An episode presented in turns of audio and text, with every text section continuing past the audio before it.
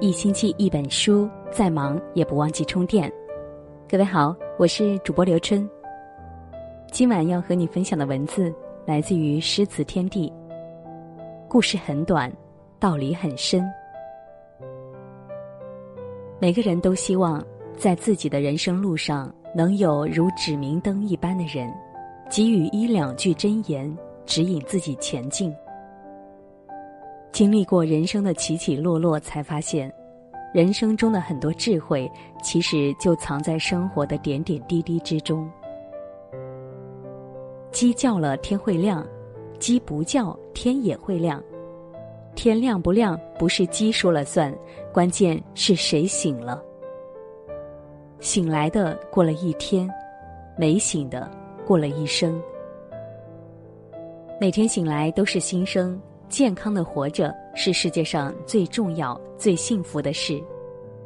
趁着阳光正好，出来走一走吧。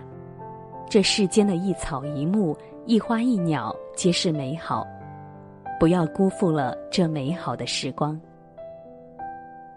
第二个故事，有个人买了一箱梨，天气热，怕梨坏了可惜，每天挑几个最差的吃掉，最后却吃了一箱烂梨。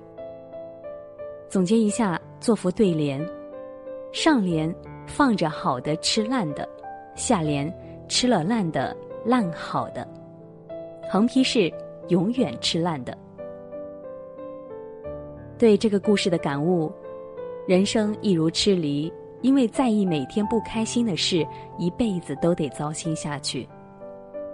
把糟心的事放下扔掉，每天阳光一点，你就灿烂一辈子。珍惜当下，积极快乐，时刻留意，不要让自己栽在坏情绪中。第三个故事是：鹦鹉遇到乌鸦，笼中的鹦鹉安逸，野外的乌鸦自由。鹦鹉羡慕乌鸦自由，乌鸦羡慕鹦鹉安逸，二鸟便商议互换。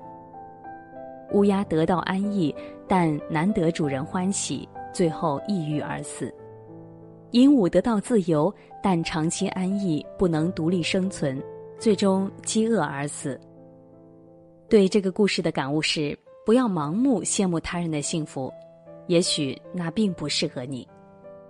人生在世，不要去攀比，过好自己的日子，享受自己的生活才是王道。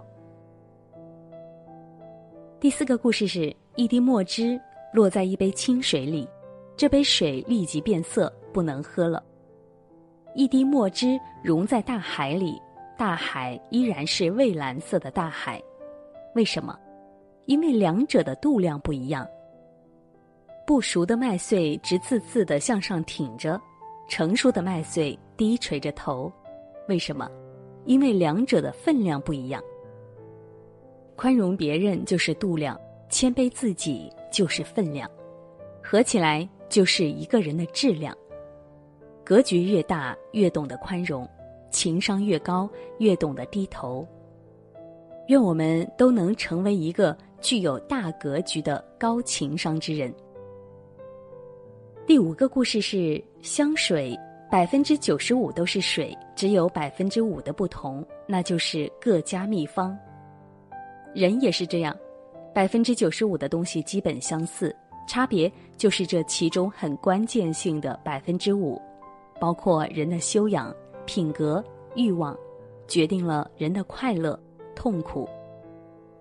香精要熬个五年、十年才加到香水里面去，人也一样，要经过成长锻炼，才有自己独一无二的味道。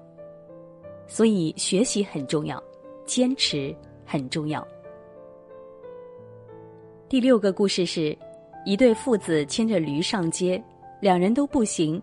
有人说他们脑袋笨，儿子骑，有人说儿子不孝顺，父亲骑，有人说父亲太狠心，父子同骑，有人说他们不爱驴。最后，父子只好抬着驴回家了。所以啊，人不能活在别人的议论之中。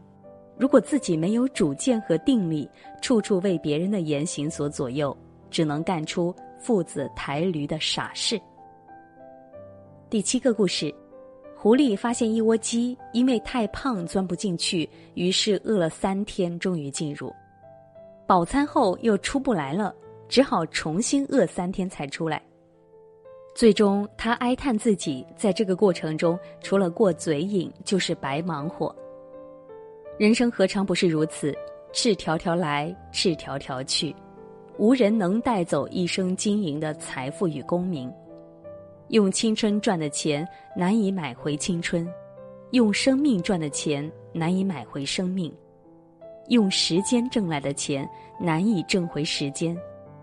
即使用一生得到全世界的钱，用全世界的钱也买不回自己的一生。所以，学会休息和快乐很重要。第八个故事是在家长会上，老师在黑板上做了四道题：二加二等于四，四加四等于八，八加八等于十六，九加九等于二十。家长们纷纷说道：“你算错了一道。”老师转过身来，慢慢的说道：“是的，大家看得很清楚，这道题是算错了。可是前面我算对了三道题。”为什么没有人夸奖我，而只是看到我算错的一道呢？老师接着意味深长地说：“家长们，教育的真谛不在于发现孩子错误之处，而是赏识他们做的对的地方。做人也是这样，你对他百次好，也许他忘记了；一次不顺心，也许会抹杀所有。这就是一百减一。”等于零的人性道理。朋友之间是如此，亲戚家人之间亦如此。今天提此话题，就是为了让友谊长存，亲情永在。朋友之间退一步为上，亲人之间让一步为高。受过人滴水之恩，理应涌泉回报，这才是做人的道理。孩子如此，成人亦是，共勉之。最真实的批注值得永久收藏。胸口摸得着的尺寸叫胸围，胸口摸不着的尺寸叫胸怀。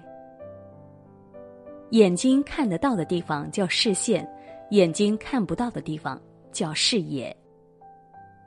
嘴里说得出来的话叫内容，嘴里说不出来的话叫内涵。手上比划出来的动作叫手势，手上比划不出的动作叫手段。脑子里测得出的东西叫智商，脑子里测不出的东西叫智慧。耳朵听得到的动静叫声音，耳朵听不到的动静叫声誉。证件上印出来的叫文凭，证件上印不出的叫文化。温度计量得出来的叫温度，温度计量不出来的叫温暖。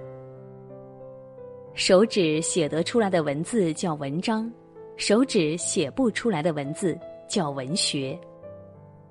镜子里看得到的是自己，镜子里看不到的是自我。金钱衡量得出的是价格，金钱衡量不出的是价值。存款显示出来的叫财产，存款显示不出的叫财富。牵挂在嘴上的叫情话，牵挂在心里的叫情感。看完后转发出去的叫分享，看完后不转发出的叫独享。好了，今天这篇文字和你分享到这里，欢迎你在文末为我们点个再看。分享给更多朋友。明天的同一时间，我们再会。各位晚安，好梦。